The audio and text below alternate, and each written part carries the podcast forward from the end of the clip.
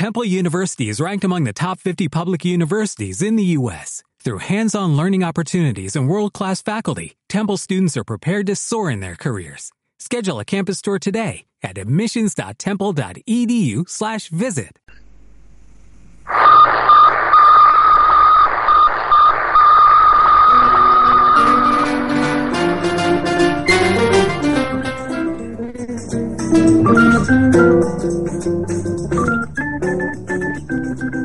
watching. Todos estos chiflados pudieran llamar por teléfono, podrían extender la locura a través de los cables telefónicos, meterse en los oídos de la pobre gente cuerda, infectarlos, locos por todas partes, una plaga. Los hechos y los hechos, coches nuevos, batidoras computarizadas, artilugios sexuales, eléctricos, sistemas de sonido con auriculares en el cerebro, destornilladores con dispositivo de radar incorporado, ordenadores activados por la voz. Planeta Spony. Me he pasado un poco eh, explicando el funcionamiento interno de la institución. ¿Mm? ¿Mm? Buenos, buenos, buenos, buenos días y bienvenidos otra vez a Planeta Spoonie, este programa de ciencia, tecnología, de locura, de todo lo que se nos ocurra en cada momento, porque cada día estamos un poquito más locos. Creo que os estará gustando, por lo menos estamos recibiendo buen feedback de, esa nueva web que tenemos, eh, que es brand new, ahí recién estrenada prácticamente, y esperamos que os guste mucho, porque además la idea es que vamos a ir haciéndole un, un improve, ¿no? Vamos a ir mejorándola hasta que, hasta que se convierta en mucho más spoony y en mucho más divertido seguramente. Hoy tenemos con nosotros a gente como por ejemplo Andrea. Hola, ¿qué tal Samuel? Bien, ¿tú qué tal? Pues mira, con un poco resfriado porque estos días tontos, yo siempre cuando empezamos un spoon y hablo del tiempo, pues hoy no estoy muy contenta con el tiempo. Hoy ¿No? no. ¿Estás contenta hoy? No. Ah. Sí, es que siempre quejándose, siempre quejándose. No, es que parecía que venía el verano, pero no. Eh, Parecía, pero nos va engañando, ¿eh? Esa- ese principio de marzo siempre suele ser más o menos así. Eh, bueno, también tenemos a Álvaro. Hola, ¿qué tal? ¿Cómo estamos? ¿Qué tal? Eh, ¿Cómo fue tu última experiencia Spoonie? ¿Ves que te, te está molando? Eh, Vemos que te hemos Sí, la verdad es que me, me- me está ahí, me encanta. Te encanta. Qué bonito. Qué bonito, le encanta. Bueno, también tenemos en tierras gallegas a un personaje muy especial, que es Fernando Losada. Bueno, eh, a mí también me encanta estar aquí en Planeta Spoon y desde luego estoy absolutamente encantado, incluso hace buen tiempo aquí en Galicia, así que ya.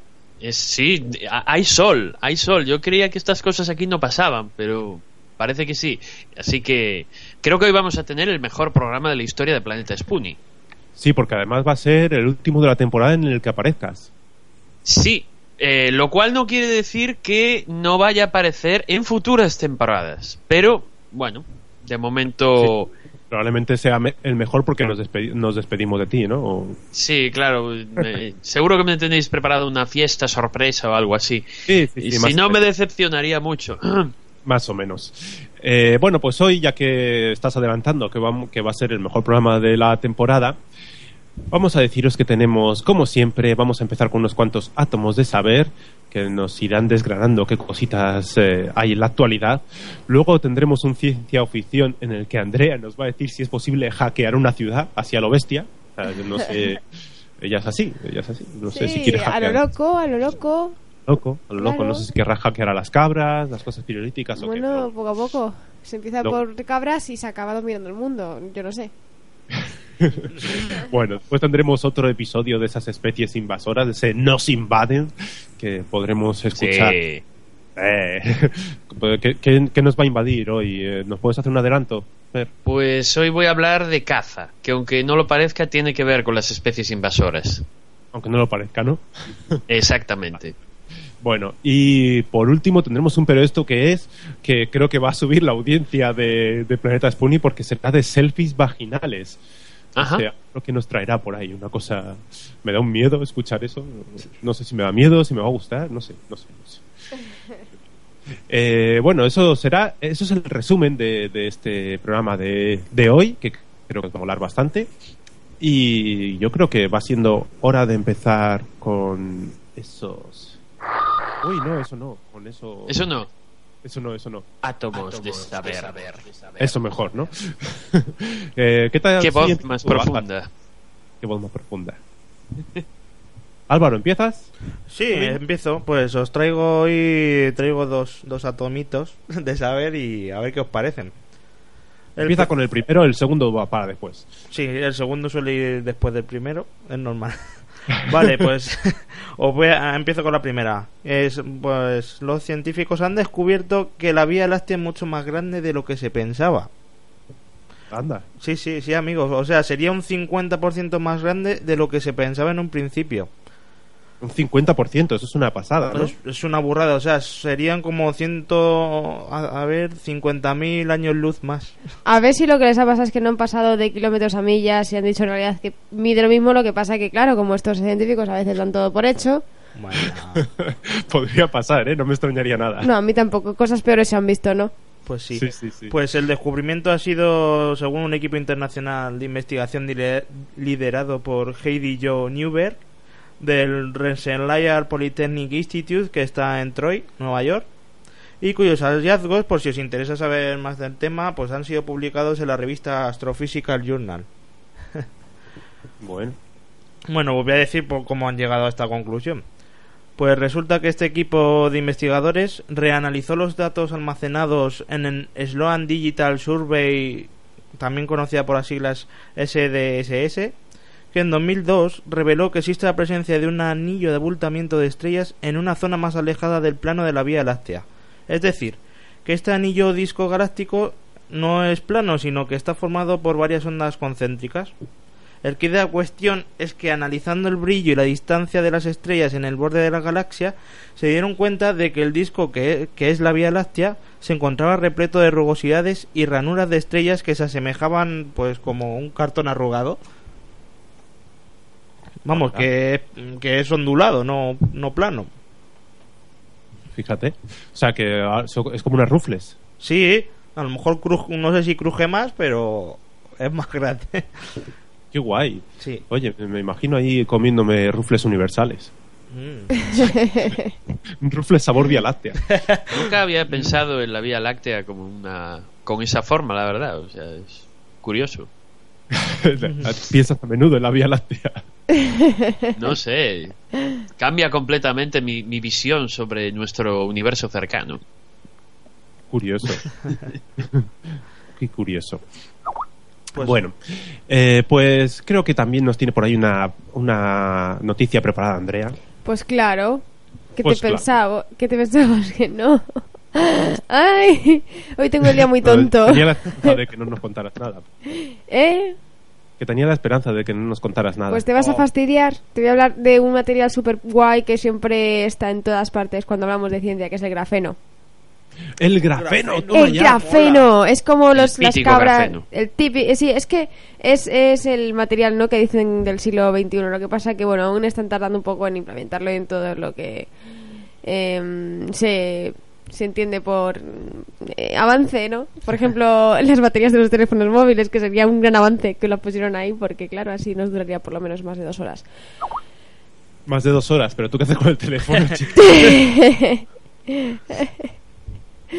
Nada, que te importe, ¿vale, Samu? Tú no me cuentas tu vida, yo no te cuento la mía. vale, vale. Bueno, Seguro que tiene que ver con los selfies vaginales. Sí, claro, ahora, ahora vamos a empezar con tonterías. No me calientes que estamos Es que a no miércoles pensaba. por la mañana. Sí, sí, esperemos que no lo hacemos con esa eh, sección final que No, nos por contará. favor.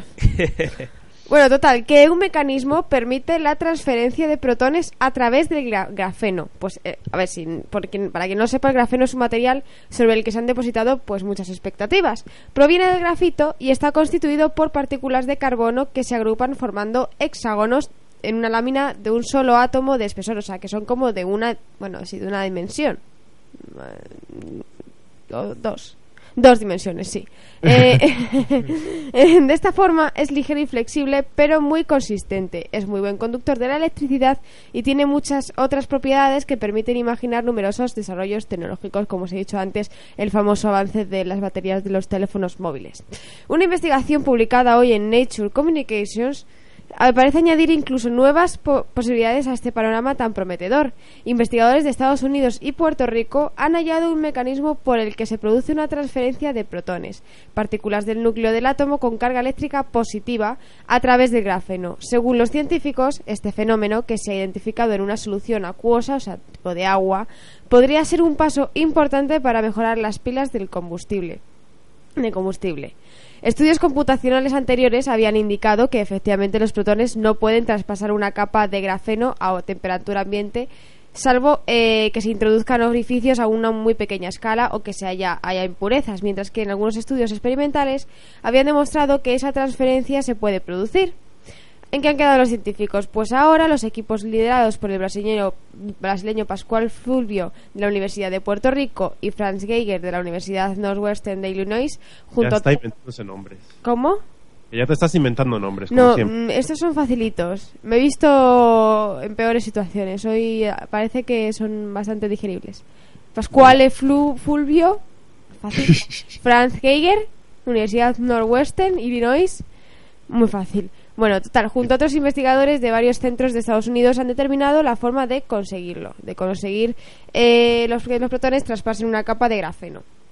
Al colocar una capa de grafeno en la parte superior de sílice fundida y pasarla a una solución acuosa, los científicos han visto cómo los protones son capaces de atravesarla y que esto tiene lugar porque se producen de forma natural efectos, defectos atómicos.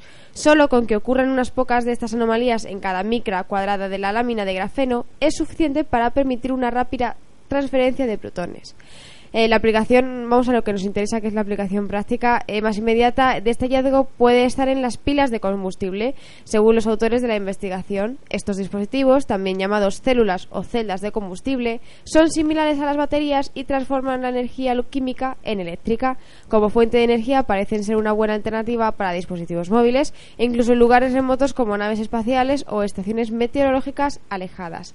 Esta investigación sobre la interacción entre el grafeno y los protones podría ser el primer paso para aumentar la eficiencia de las celdas de combustible. Aunque las hay de distintos tipos, en algunos de los modelos el intercambio de protones a través de membranas es uno de los factores clave para su funcionamiento. Ah, mira cómo mola, ¿no? Esto del grafeno. Sí, siempre están haciendo cosas con el grafeno. Parece que es como el nuevo, no sé, el nuevo cachivache, el, el nuevo juguetito de los científicos de ahora. Como Sí, el de, de momento todas las aplicaciones que, que he visto del grafeno están en investigación. Eh, yo tengo la sensación de que o, o nos va a cambiar la vida completamente cuando todas estas salgan al, al mercado, por decirlo de alguna manera, o no sé, o vosotros creéis que podría acabar siendo una burbuja lo del grafeno? Una que burbuja. no No. una burbuja exactamente que, que al final todas las aplicaciones que se o muchas de las aplicaciones que se esperan del grafeno que no que no acaben dando resultado yo espero espero que sí pero No lo sé, no lo sé. Hombre, sí, igual, igual algún que otro fiasco nos llevamos ¿no? con el grafeno. Yo estoy esperándolo y creo que es lógico que, o sea, es posible y Pues- probable que pase. Pues sí, la verdad. O que no pase nada malo, ¿vale? No que eso sí eso es importante Eso, eso es lo, lo principal. Eso es lo principal. Bueno, yo también os traigo una noticia. ¿Qué os parece que os traiga una noticia? eso está Mola. Eh, no sé, si- eh, ¿qué preferís? ¿Que hable de una que le va a interesar a Fer o que hable de una que tiene que ver con la sección de esta, de esta noche? Porque tengo así noticias para dar y tomar. lo que tú quieras Voy a hablar de con la sección que tiene que con la sección de después. Y es que vamos a hablar de energía renovable, ¿vale? Y es que cada día aparecen nuevos proyectos eh, con objetivo de generar fuentes de energía que podría parecer hasta inverosímiles. También puede que te interese esta, Fer, ¿eh? no lo sé. Pero las algas, las hojas de tabaco o incluso el lodo de alcantarilla, entre otras cosas, se han convertido en nuevas fuentes de energía, ¿no? Pues bien, mientras alguien estaba pensando en una nueva fuente de energía para apuntar a esa lista, debió de prestar atención a la gran cantidad de personas que pasan su tiempo libre conectado a Internet consumiendo pornografía para Ajá. hacer y se dio cuenta de que esta práctica placentera solía acabar con una de las manos siendo, agi- siendo agitada con bastante gracia. Bueno, pues había nacido una nueva y disparatada idea, convertir las clásicas pajillas, como nos diría Torrente, ¿no? en una nueva fuente de energía. Pues bien, han sido los chicos de Pornhub los que se han lanzado a llevar esta idea a la realidad y han lanzado un proyecto llamado Wackband, que tiene como objetivo reutilizar toda esa energía desaprovechada durante las tareas de autocomplacencia que tantos millones de personas se profesan de forma cotidiana y en muchas ocasiones, gracias su página web. Esta pulsera que pretenden lanzar cuenta con una pequeña batería recargable que se aprovechará del movimiento del brazo para recargarse y veremos cómo esa actividad que nos genera tanto placer también nos servirá para recargar aparatos pequeños como pueda ser la batería del móvil o también serviría para estirar un poquito más la batería del portátil mientras consumimos algo más de pornografía. Se va retroalimentando. Y, y yo tengo una pregunta, ¿y por qué dices que quizá me podría interesar a mí de todos los componentes y componentes del programa? Exactamente por qué te refieres a mí en concreto? Y la siguiente pregunta es... Porque eh, estoy cara ahí en el Skype y me da mucho miedo. Sí, porque vivimos en, eh, a mucha distancia. Eh, la siguiente pregunta es, en esos momentos, ¿vosotros creéis que, que una persona que se dedique a esos menesteres eh, está pensando en conectar el brazo para mm, producir energía? No, pero no es conectar el brazo, es que es una pulserita, entonces puede Ah, es llevarla siempre. ah, vale. Bien. Claro, es una especie de pulserita. Entonces, eh, Claro. llevar ahí la pulsera, la batería recargable. Ajá. Lo único que a lo mejor si la gente te ve puesta la pulsera por la calle ya sabe de qué va el tema, ¿no? Pero Tiene que bueno, ser una pulsera discreta. sí, tiene que ser algo discreto que se parezca mucho a alguna otra que ya exista, no sé. A la Power Balance. A Power Balance, ¿te acuerdas de la Power Balance? Me acuerdo de la Power Balance. tiempo. Sí. Sí, sí. En fin. Bueno, Álvaro tenía otra noticia, creo. Tengo una noticia y veo que hoy el programa está muy sexual. Porque también la mía va por esos derroteros. Bueno, bueno. No, la noticia que he visto, eh, que científicos británicos han puesto media al pene medio. Suena muy como el Señor de los Anillos, pero... Versión cachonda. claro, la versión guarrilla del Señor de los Anillos. Nada, pues he estado mirando en muchos medios que se han hecho eco, pero sobre todo en un blog que se llama DVX Digital. Así que, pues, si os gustan las noticias sobre sexualidad y, y toda su diversidad, pues os podéis meter en su blog que, bueno, que os lo digo por si que os queréis meter. Bueno. dvxdigital.wordpress.com Os podéis meter ahí y, pues, veis noticias chulas. Y saber, y saber si están en la media, ¿no? O sea, saber si la gente está en la media o no. Sí. Y os cogéis y os medís. sí, y luego da energía, tío, energía. En fin. Dios mío, qué miedo me estáis dando. A ver, se está volviendo muy pegajoso hoy el programa, no sé. Sí, Eh, y lo que queda, y lo que queda. Sí, bueno, sí. pues os cuento. Pues la noticia es que un grupo de científicos de la Asociación Británica de Urología han dado a conocer a través de un artículo las medidas estándar de un pen humano, tanto en estado de flacidez como en erección. Los datos se han presentado tras elaborar un estudio que ha recuperado trabajos anteriormente utilizados para la materia, como el del científico David Bale del King College de Londres, ¿vale? En este anterior trabajo, el especialista británico junto a otros compañeros creó un nomograma de mediciones del pene en todas las edades y razas. Los científicos hicieron una búsqueda en la literatura médica donde encontraron 17 estudios con un máximo de 15.521 hombres que se sometieron a mediciones del tamaño del pene por profesionales de la salud utilizando un procedimiento estándar. Que yo me pregunto que es un procedimiento estándar para estos menesteres, pero bueno. Sí, sí, sí, bueno. ¿Y quién Una es? cinta de, de la escuela de aparejadores mm, empleada para... mm, en fin. Por ejemplo. Sí. Bueno, pues el caso es que los nomogramas estos revelaron que la medida promedio de un pene flácido es de 9,16 centímetros y la longitud media de un pene flácido estirado es de 13,24. También me pregunto cómo lo comprobaron, pero bueno. Estirado. Tú piénsalo, estirado, bueno, pues bueno, eso no... En fin. En, Bueno. ta- en tanto, la medida promedio de un pene erecto es de 13,12 centímetros. Y la, circu- la sí, sí, o sea, eso para que la gente no se... No le entre ahí cosilla. Para Mm. que veáis que no es tanto como parece. Parece que sabes mucho de... de- de- Sí, qué cosas, eh.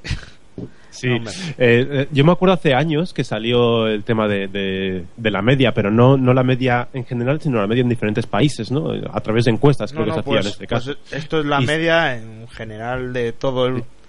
De todos los Yo me humanos. acuerdo cuando se hizo por países, ¿no? Y, y- y recuerdo cómo salió las noticias eh, en Antena 3, recuerdo que era Antena 3 porque recuerdo a, a Matías Prat diciendo que la media española era no sé cuánto, no me acuerdo, 12 y pico, 13 y algo, no me acuerdo, y, deci- y, y la frase fue como un, pen- como un bolivic pero sin capucha.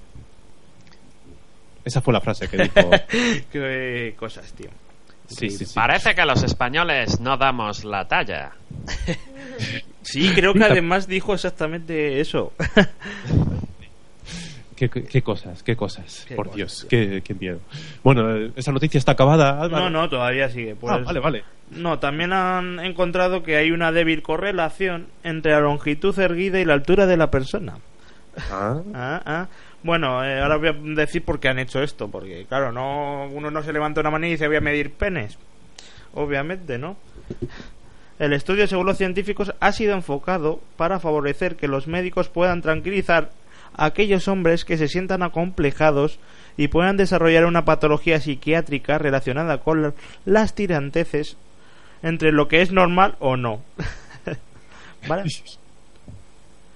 Hay que decirles a esta gente que el tamaño no importa. Claro, no, y aquí dice, afirma el propio doctor que el David Bale este, que esto se debe al llamado síndrome del vestuario. Este síndrome, según los investigadores y el propio Bale, consiste en que el paciente tiende a comparar el tamaño de su miembro con el de los demás, haciéndole perder percepción de lo que en realidad tiene y a sentir inferior al considerar que su pene es más pequeño que el de los demás. Y bueno, hasta ahí todo. Esa es la noticia. Qué cosas, qué cosas, Cosas. por Dios. Bueno, De todas eh, formas, me, me parece mucho más serio lo de que sea medido por especialistas que aquel estudio del que hablabais, de que eran en encuestas, porque, en fin, la gente en las encuestas tiende a exagerar un poco y, y claro, pasa lo que pasa. bueno, pero ya sabemos cuál es la media y que tiene que ver con la altura. O sea, fíjate, o sea, que si alguien nos viene diciendo ahí muy triste eh, que creáis que se va que, que se va a sentir acomplejado y que y que le va a entrar en depresión porque la tiene muy pequeña, decirle, ¿cuánto mides? Pues mido unos 50, decir, pues es normal, chico, no pasa nada. No, ya sabéis. Bueno, creo que eh, Andrea, que se ha quedado muda, nos va a contar algo. Vamos a meter una careta que os va a gustar mucho porque nos va a contar algo relacionado con esto.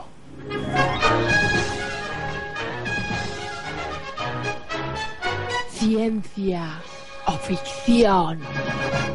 Venga, te dejamos que hables de cómo hackear ciudades, allá lo vestido. Bueno, bueno, bueno, pues es que vais a, vais a quedaros locos como yo, porque, a ver, aquí hay un poco de ciencia y un poco de ficción, ¿no? Como en todas las, todas las veces que traemos un tema, ¿no?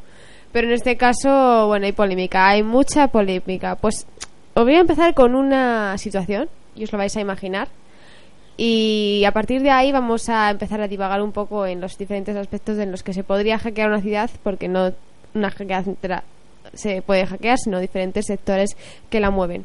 Es un día normal en la central nuclear Waichan, en China. Y de pronto, en otro lugar del mundo, alguien pulsa el botón intro de un ordenador y uno de los reactores explota. Un hacker informático ha paralizado el sistema de refrigeración de la central y ha provocado 8 muertos, 27 heridos y una fuga radiactiva. Este es el punto de partida de Black Hat Amenaza en la Red, estrenada en España hace mm, un mes prácticamente, que narra las andanzas de un grupo de informáticos para dar caza a unos cibercriminales. Más allá de este argumento de película, ¿es realmente posible que un ciberdelincuente destruya una instalación de este tipo, una central nuclear, y acabe con la vida del personal con un solo botón? El físico nuclear y miembro del Ecologistas en la Acción, Francisco Castejón, explica que en España el hardware que controla la refrigeración de las centrales está por completamente aislado y no se puede acceder a él. O sea que no es que se pueda o no se pueda, sino que como el sistema está aislado, pues... ¿Eh? Que no está conectado a internet, vamos. Exactamente.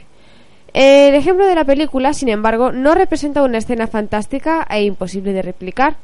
Este ataque de cine es similar al gusano Stuxne- Stuxnet que se introdujo en la central nuclear de Natanz, en Irán, y afectó a las centrifugadoras que enriquecían uranio, según cuenta en el libro Stuxnet Countdown to Zero Day, la periodista Kim Zeder.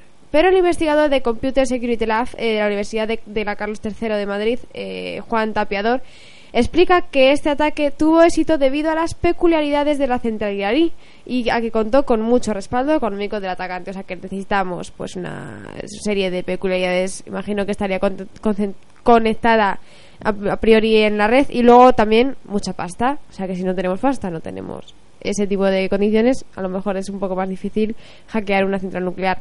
La cinta ha contado con el asesoramiento de tres expertos en ciberseguridad. eh, me, refiero a la cinta de Black Hat Amenaza en la Red. Eh, entre ellos está un agente del FBI, un antiguo cibercriminal reconvertido en periodista, qué raro, y un matemático que ha participado en acciones de Anonymous.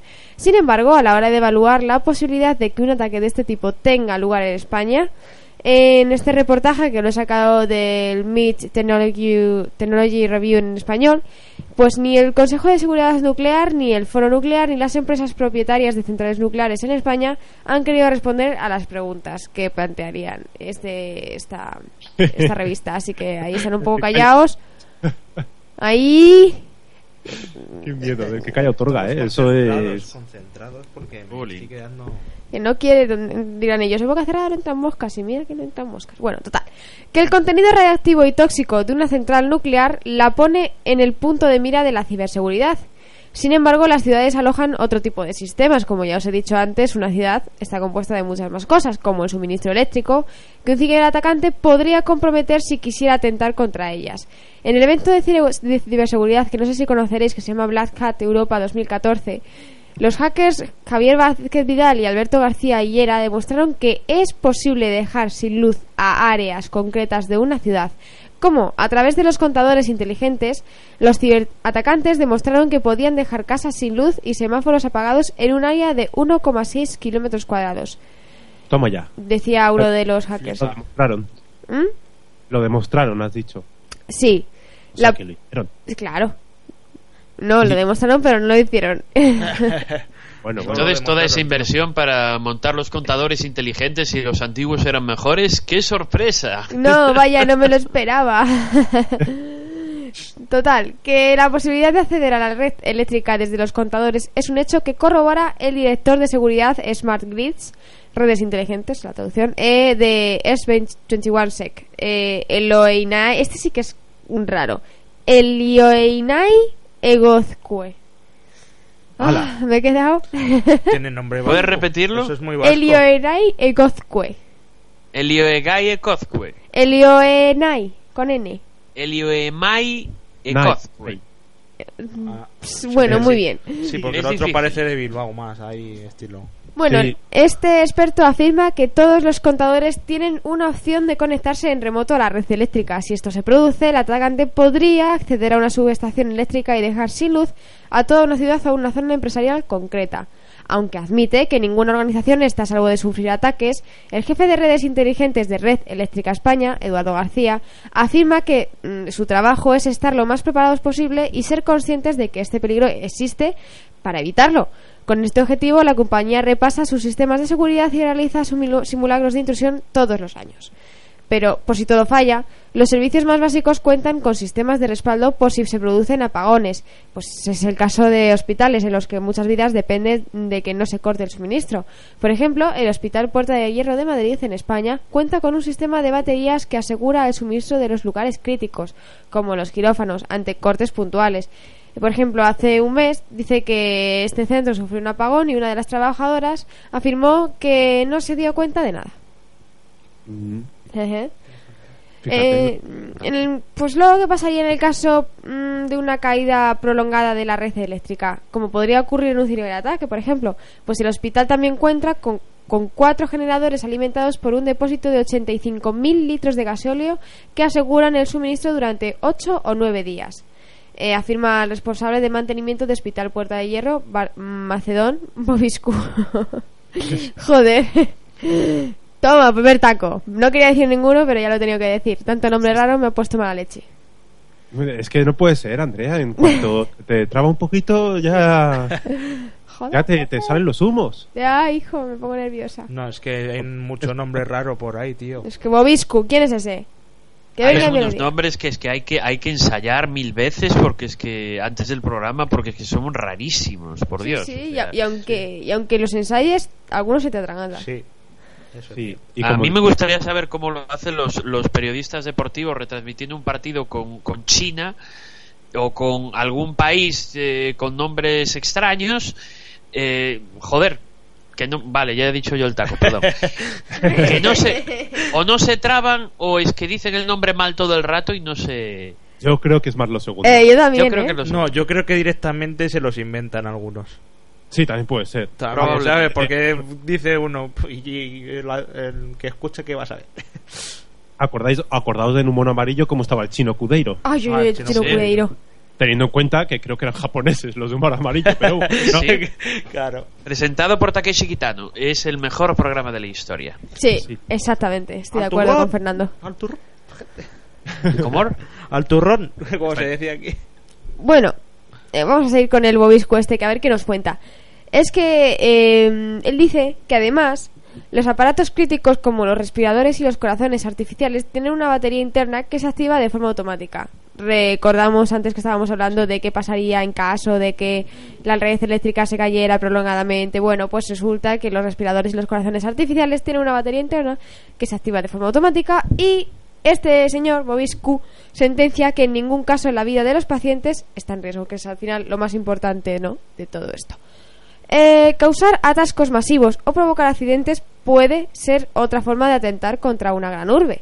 En marzo de 2014, el director tecnológico de la empresa de ciberseguridad YoActive Labs, César Cerrudo, demostró que podía acceder a la red de tráfico de Washington DC en Estados Unidos gracias a una vulnerabilidad en el firmware de los dispositivos que controlan el tráfico.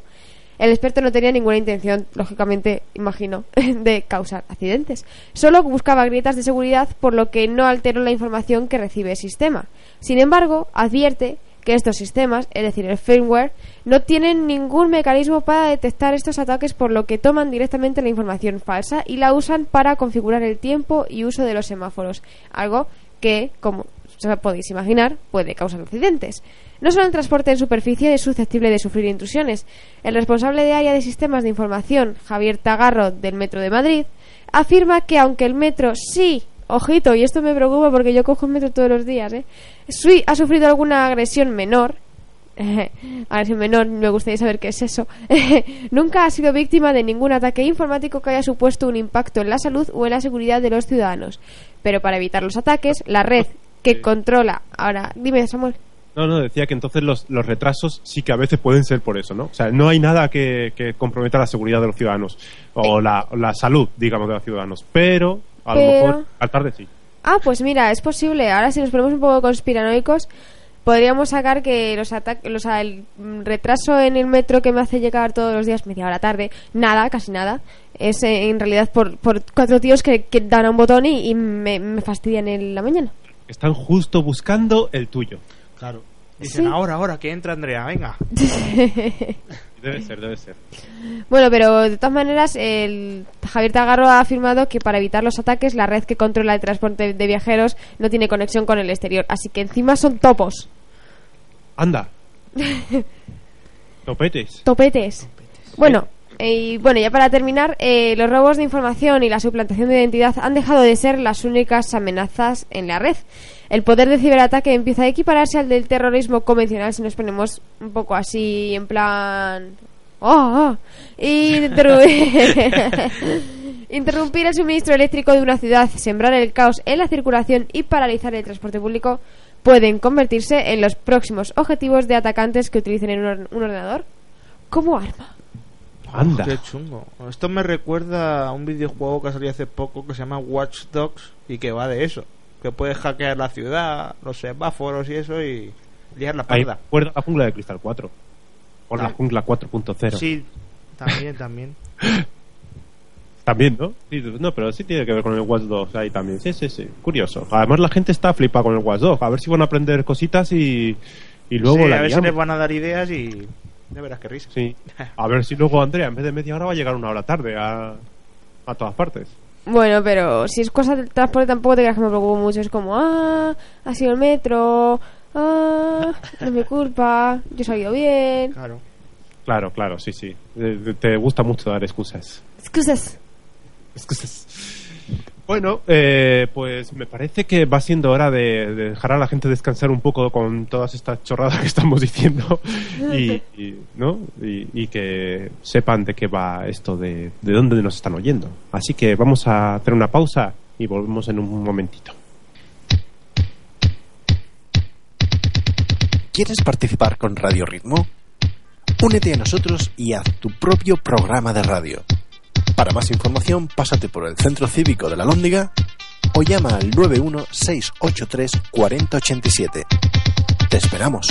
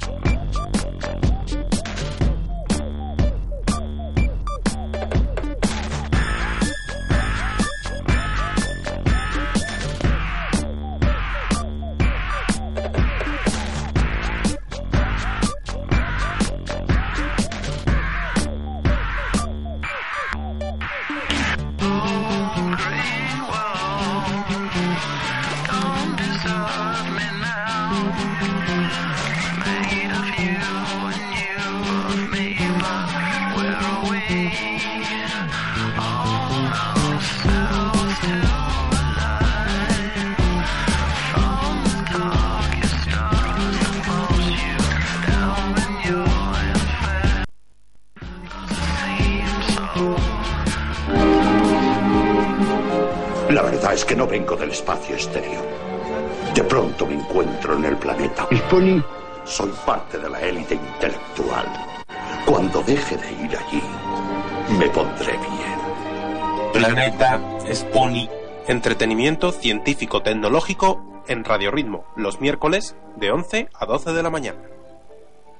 Tú también eres divergente, amigo. Volvemos a Spoonie, ya hemos vuelto por aquí. ¿Os ha gustado la cancioncita? A mí me encanta. Además, eh, para pues, a los oyentes también le ha gustado, es eh, una canción de Gorilas. Eh, no sé si conocéis el grupo Blur. El grupo Blur, sí. Bueno, pues el cantante Damon Albarn también hizo otro grupo que se llama Gorilas. Que, bueno, en un principio los cantantes, o sea, no, o sea, la- la- son dibujos, son muñecos, pero bueno, hacen canciones de ese tipo muy alternativas. Pero que son chulísimas. Este en este caso es de su disco Demon Days de la canción O Green World. A mí de gorilas lo que más me gusta son sus videoclips. Buah, son brutales. Tenéis que ver videoclips de gorilas si no los habéis visto, porque como dice Andrea, no son dibujos animados, pero lo parecen. De hecho, es que todos los, los videoclips son de animación, ¿no? Sí, claro, además los últimos ya son en 3D, porque al principio eran de dibujos, dibujos, y ahora son muñecos, pero en tres dimensiones súper bien hechos. Y no sé, a mí Gorillaz, tanto su música como su con- concepto de hacer las cosas, me encanta. Bueno, bueno, está bien, eso está bien. Bueno, creo que eh, ha llegado el momento de dar protagonismo a un gallego con esta careta. Llega mis ojos invaden.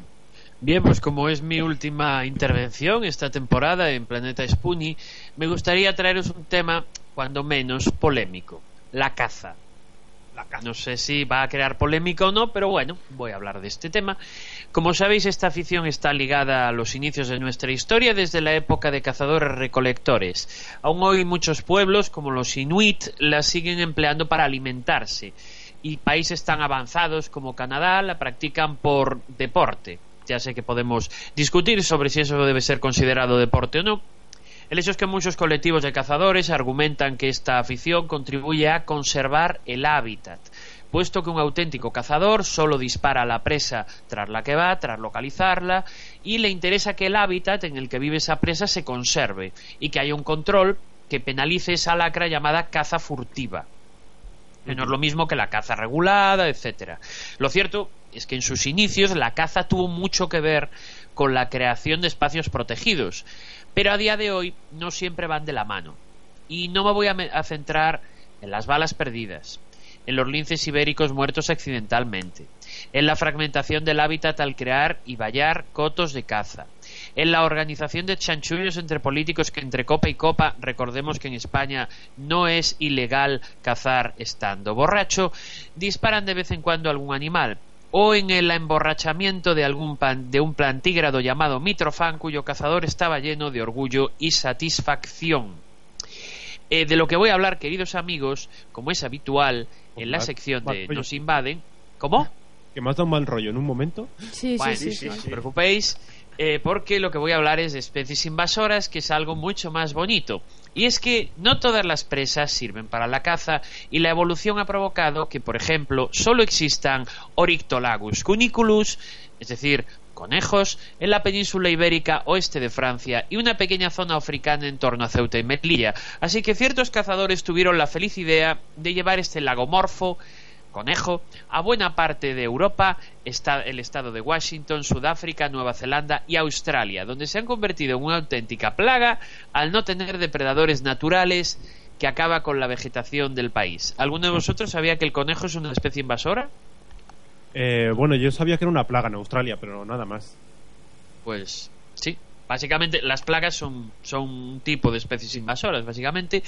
Cuando dije que no tiene depredadores naturales es porque otros cazadores introdujeron el país ya en el siglo XIX al vulpes vulpes, el zorro, cuyo efecto sobre los marsupiales autóctonos es devastador. Y sin movernos del país y por el mismo precio, tenemos otras especies de origen europeo. Aquí repetimos en Australia. El Cervus elaphus, ciervo, competidor con otros herbívoros, y el jabalí, sus scrofa, que arrasa con todo encuentra. Pero en España tenemos un problema con algunas de estas especies. El ser humano está abandonando progresivamente el campo, lo que provoca una sucesión ecológica hacia la formación de matorral, un hábitat perfecto para especies como el jabalí o el corzo, Capreolus capreolus, que están aumentando de forma descontrolada en lugares como Galicia. ¿Cómo se controla esas especies? Cazándolas, o de otro modo, su número seguirá aumentando por culpa de los errores del ser humano, perjudicando a otras especies y disminuyendo un bien a proteger como es la biodiversidad. Lo que me pregunto es si ese control poblacional debe dejarse en manos de profesionales o de cazadores aficionados. ¿Qué opináis de todo esto?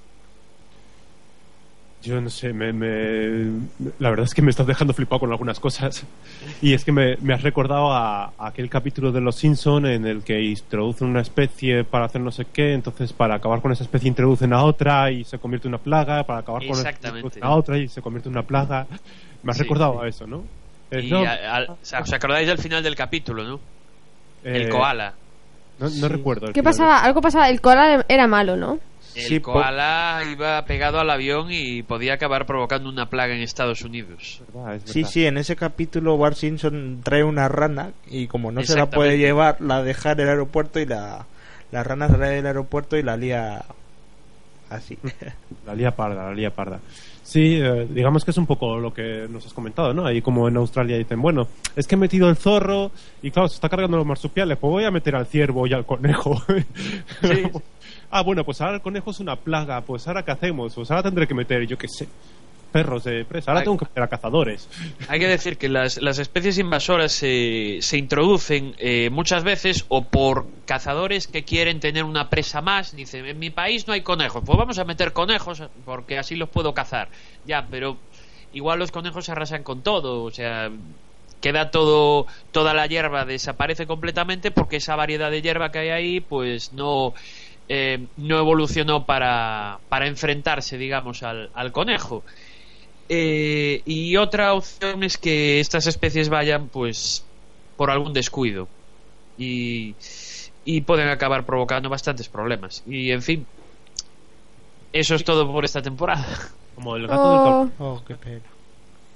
el gato ¿Cómo? del que hablamos la última vez, el gato, el gato del que hablamos la última vez era ahí un fue un descuido, ¿no? Un tío ahí que se llevó el gato a- con él a una islita. Sí, no, aquello, aquello fue impresionante porque fue solo una. Lo comentamos en la, hace un mes. eh, fue solo un, un ejemplar que acabó con una especie que había desaparecido de, de toda Oceanía y quedó confinado una isla pequeñita que hay pues en Nueva Zelanda.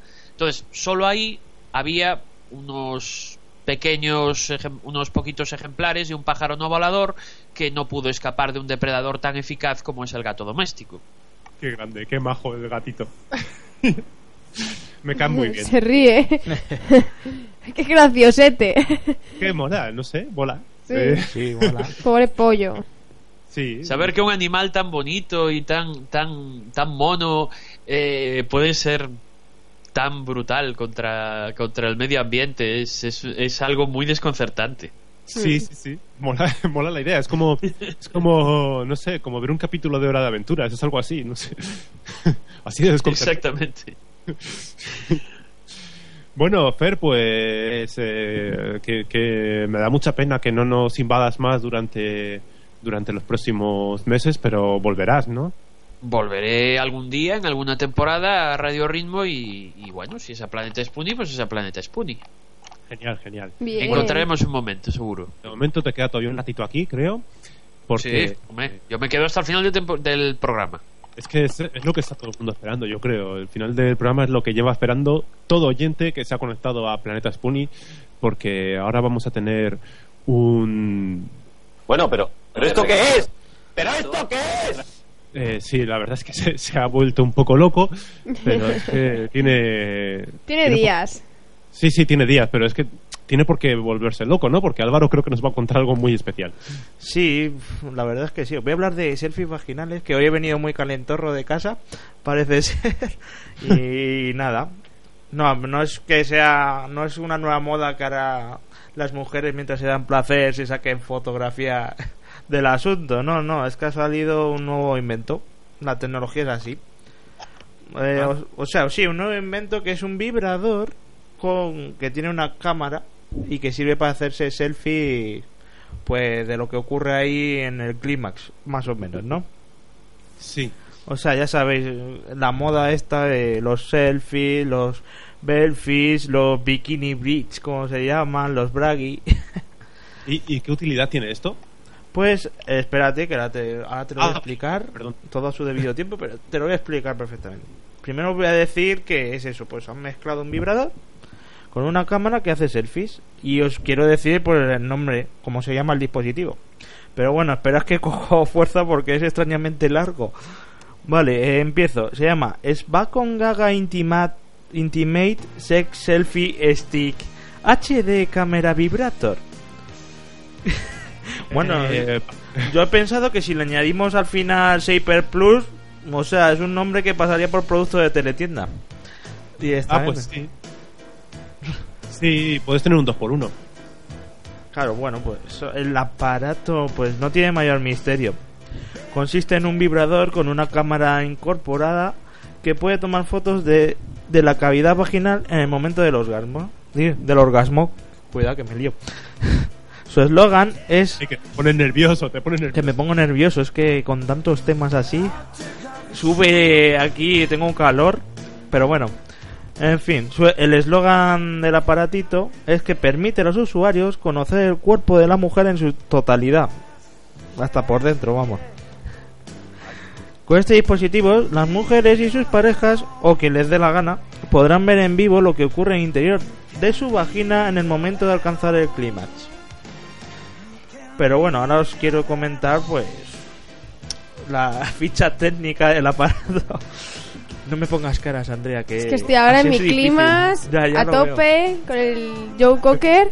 Te estás haciendo fotos. No, es que no, me, me llama mucha atención porque dice, se podrán conocer el cuerpo de la mujer, eh, lo, todo, hasta lo que está dentro. O sea, es que es algo que hasta nosotras no sabemos ni cómo es. O sea, yo creo que ahí tengo un planeta o algo así porque es que es imposible saber qué tiene una mujer ahí dentro si no se ve. Pues, Yo ah, tendría mucho miedo porque los espunitas somos muy extraños por dentro. ¿Así? Pues No lo sabes, Andrea, que eres extraña por dentro. A ver, o sea, a veces tengo como reacciones en el cuerpo que no son normales, pero de ahí a decir que somos raretes, pues hombre, no te pases. Bueno, bueno, raretes dependiendo del punto de vista. Para un punto de vista terrícola lo somos, y mucho. Mm, Vale. Muy bien. A mí me gustaría saber qué, qué tipo de, de parejas tienen. eh, o sea, entiendo la curiosidad científica por eh, ver eh, cómo eh, lo que sucede en la vagina en el momento del clima, etcétera. Eh, lo que me gustaría saber es eh, qué tipo de personas eh, tienen curiosidad por saber lo que le sucede a uno mismo, pero sin ser curiosidad científica. Quiero saber si eso es una parafilia concre- concretamente. Pagafilia, ¿y qué, qué significa pagafilia? Pues supongo que una orientación sexual alternativa, ¿no? Ajá. Supones, has dicho tú la palabra. Sí, básicamente. A veces eh, no, me digáis que nunca habéis usado una palabra sin saber exactamente lo que significa. Yo, nunca, nunca. Yo cada día digo a la gente buenos días sin saber qué significa realmente. Bueno, pues Pero bueno. os comento, os comento. Pues vi- el vibrador cuenta con una cámara HD de 720p, o sea, en HD lo podemos ver, y que permite a las usuarias enviar las fotografías por medio de FaceTime. También se pueden subir al ordenador o smartphone, o cualquier red social que quieras. No sé, lo normal, ¿sabes? Ahora pues es lo que pasará. Qué guay. Además, espera, espera, tiene wifi para esos menesteres y por razones técnicas en la punta, que es donde está la cámara y la lámpara, obviamente, porque si no, no se vería un pimiento, no tiene motor de vibración. Ah, vaya, la punta entonces vaya, vaya... Ya, por lo demás, se puede recargar en el ordenador con el USB. Ah, tiene, tiene batería. Sí, Qué obviamente. bueno. Bueno, pues el caso, pensaréis, esto, pues esto lo comprarán cuatro gatos. Yo veo muy interesada, Andrea, no sé. Sí, ahora mismo estoy mirando en internet dónde lo venden. ¿Dónde lo has visto, este Álvaro? Pues a ver, se venden en el shop más popular de Reino Unido que se llama Love Honey. Love Honey. Love Honey, sí. Ahí compro todas las semanas. Sí. vale, el precio es de unos 120 libras, unos 169 euros.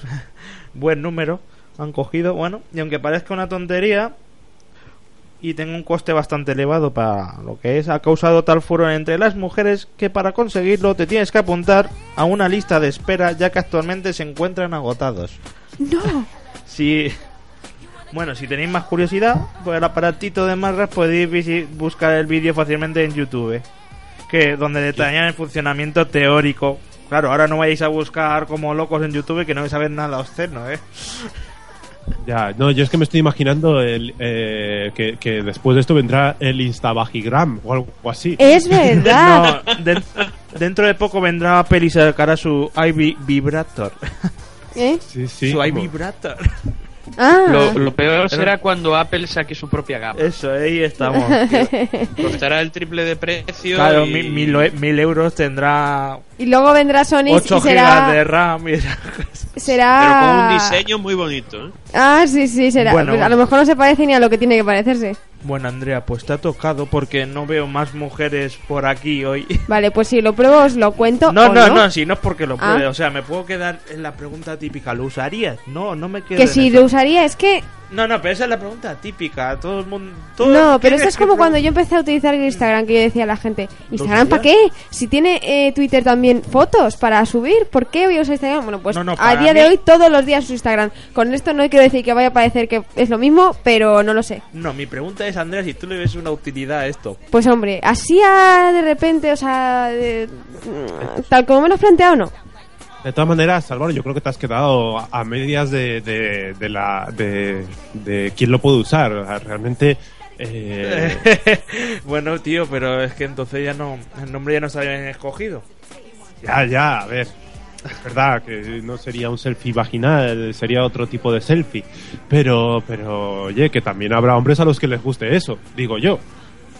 En serio. En serio, estás diciendo lo que Estás, creo. que, estás, Está diciendo, sí, lo está diciendo. lo está Andrea. diciendo. Estoy seguro de que la industria del porno le encontraría aplicaciones. No, pues una, Exacto. una de las aplicaciones que han visto es para, por ejemplo, las mujeres que tenéis un sistema tan complejo, ¿sabes?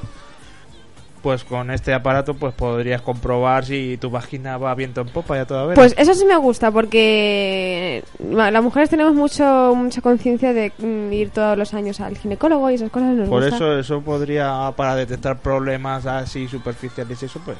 Sí, que dices, me molesta y una cosa no sé lo que es, pero no me puedo meter porque, claro, a ver cómo me Claro, miras dice, de para allá. Voy a hacer Ah, un selfie eh, y lo subo a Instagram después. No, bueno. Eso ya. Bueno, eh, yo creo que es, ha sido un buen tema para acabar el programa. No sé cómo lo veis. Muy, Sí, muy bueno. guay, muy todo. Eh, nos Bueno. hemos venido arriba. Nosotros sí, la verdad es que sí. Como, como las arriba, chicas de, de Lady Mermelade, ¿no? Que tenemos puestas de fondo que ya están flipándolo. Sí, sí, sí. Increíble. Bueno, el caso es que yo creo que ha sido un programa muy divertido, muy chulo y hay que agradecer a todos que nos hayan escuchado. Hay que recordar que, es posible que nos hayan escuchado desde Radio Ritmo o también desde Radiópolis, desde Coleganés, desde Radio Iris 7, desde Quack FM, desde su casa con el iVoox y ya está, o, o que se hayan metido en la nueva web tan bonita en planetaspuni.es y hayan visto un montón de cosas guays y han dicho, vamos a escuchar un programa nuevo. O Pero- incluso por las aplicaciones móviles, cuidado. Sí, bueno, la aplicación móvil está un poco con problemas ahora mismo, por esto del cambio de la página web, pero, pero se resolverán. Se resolverá. Es que, mm, que se nos va Fernando durante un tiempo. Oh. Todos como es debido de Fernando, por favor. Por favor, Andrea, Álvaro, se despide. Ah, vale, vale, vale. No Pero estaba esperando a que dijera unas palabras Claro, emotivas para que nos vayamos ya llorando. Ah, Ah, venga. Bueno, eh, di- voy a decir unas palabras. Ha sido para mí un inmenso honor participar de nuevo en Planeta Spoonie. Y bueno, como ya he dicho, volveré, no sé cuándo, pero, pero bueno. Que animo a toda la audiencia a que siga escuchando Planeta Spoonie durante eh, el resto de su existencia, que espero que sean muchos, muchos, muchos siglos. Oh, qué bonito. Oh, que nos menos. sobreviva a nosotros. qué guay, qué bonito. Qué Bueno, bonito. eh, pues nada, también nos despedimos eh, por hoy de Andrea y de Álvaro. Muy bien. Venga, muy bien, gente. Paséis muy bien. ¿Qué tal ha, ha ido hoy el día por ahí por el estudio? Tranquilo, sin mucha Sí. novedad ni mucho movimiento. Bueno, lo de siempre, ¿no? Sí. Lo de siempre. te pico. Bueno, pues lo de siempre. Lo de siempre. Y me despido, ya sabéis que nos podéis escuchar los miércoles de 11 a 12 de la mañana en Radio Ritmo y en todas las radios que os hemos dicho hace un momento, eh, pues en, en distintos horarios, distintos días y en cualquier momento por internet en planetaspuni.es. Muchas gracias por habernos escuchado y hasta el próximo miércoles. Hasta el próximo Adiós. miércoles, adiós. Chao.